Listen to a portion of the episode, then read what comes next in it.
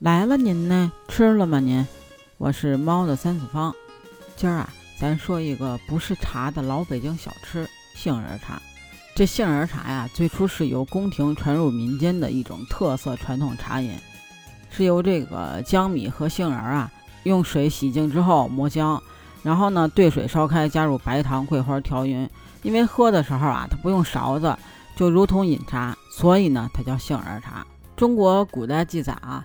宫廷中盛行用杏仁美容啊，就比方说这个，早在春秋时代，郑穆公的女儿夏姬就是就喜欢使用这个杏仁，据说活了一百多岁，而且啊老的时候色颜不衰。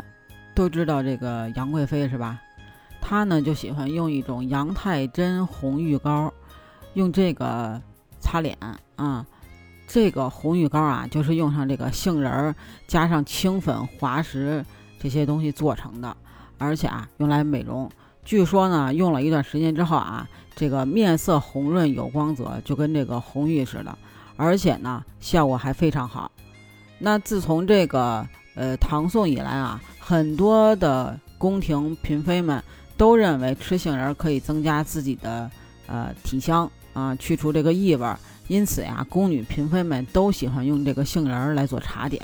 在《红楼梦》第五十四回有这样一个细节啊，在元宵节的夜里呢，在这个大家都准备看烟火的时候，贾母突然觉得饿了，那于是呢，王熙凤就赶紧报上了自己早就已经准备好的宵夜名单。这长长的名单里啊，没有一个合老太太心意的。最后呢，贾母出人预料的选了一个杏仁茶，这道常见又普通的甜点。很显然，这贾母啊，她爱喝杏仁茶。那中国人的饮茶习惯啊，是深植于日常生活乃至一日三餐之中的。就拿青岛来讲啊，这个广东、香港、澳门地等地区啊，都有人喜欢去这个茶楼。那苏州、杭州的百姓呢，讲究去这个茶社，都是为了享用一顿早茶。那其实北京的早晨啊，也离不开一个茶字：面茶、茶汤、杏仁茶，无一例外。都是老北京喜爱的美味早点，但是这些茶里边，却都是有名无实，名字里带着茶，可实际上压根就没有茶叶。当然，这杏仁茶里边也不是用杏仁泡的茶了。那这种独特的饮食现象呢，就要从北京早点中的茶文化说起。其实老年间的老北京城啊，早吃早点这件事情就已经成了一种奢侈的享受。那旧社会的穷人呢，一天能吃上一顿饭就已经很难得了。哪还敢奢求丰盛的早餐呀？只有具备一定经济实力的人才能够每天早上起来吃上早点。而北京人的早点中呢，那确实是要喝茶的。一个小摊儿，挑子一头放着杏仁茶，锅一直开着，热气冒着，摊上有糖罐，一罐红糖，一罐白糖，您好哪口呢就放哪个，放多放少呢都看您喜欢。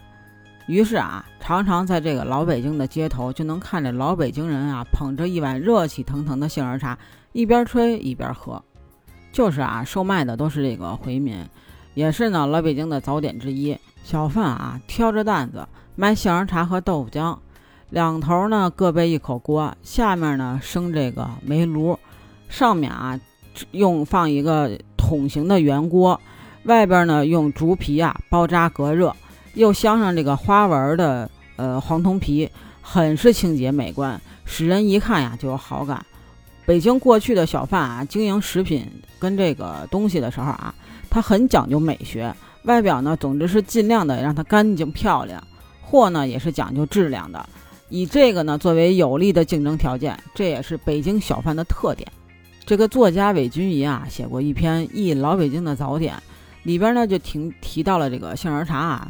说那杏仁茶是锅里现熬的，又热又稠，里边还有一点桂花，和我们现在买的塑料袋装的自己冲来喝的杏仁霜可是大不一样，怎么也冲不出那个味儿了。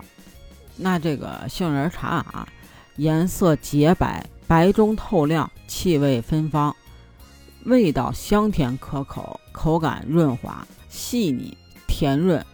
而且这个杏仁和桂花的味道啊，特别的浓郁，它呢也是润燥化痰的，非常好喝。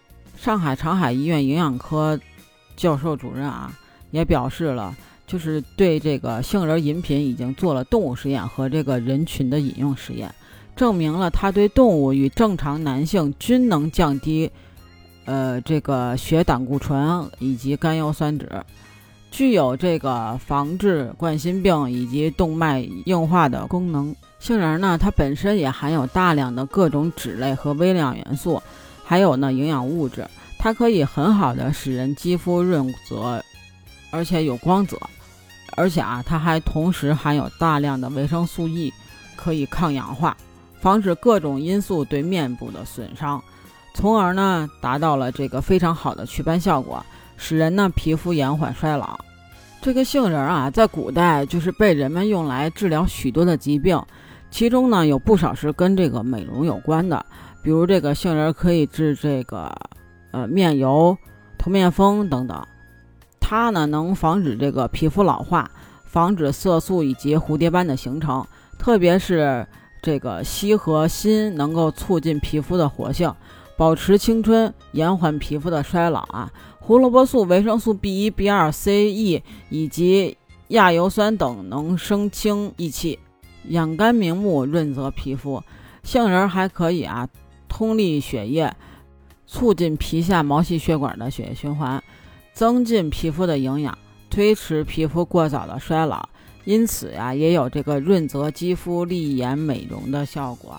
那根据这个《本草纲目》记载呢，以及现代医学的研究表明啊，杏仁还有这个镇咳化痰、强劲喉咙气管的功能，理肺润肺、祛风寒、理气滋阴止咳，适合这个吸烟的人群。那这期杏仁茶咱就讲到这儿了。不知道您喝没喝过杏仁茶？对这个杏仁茶有什么样的印象呢？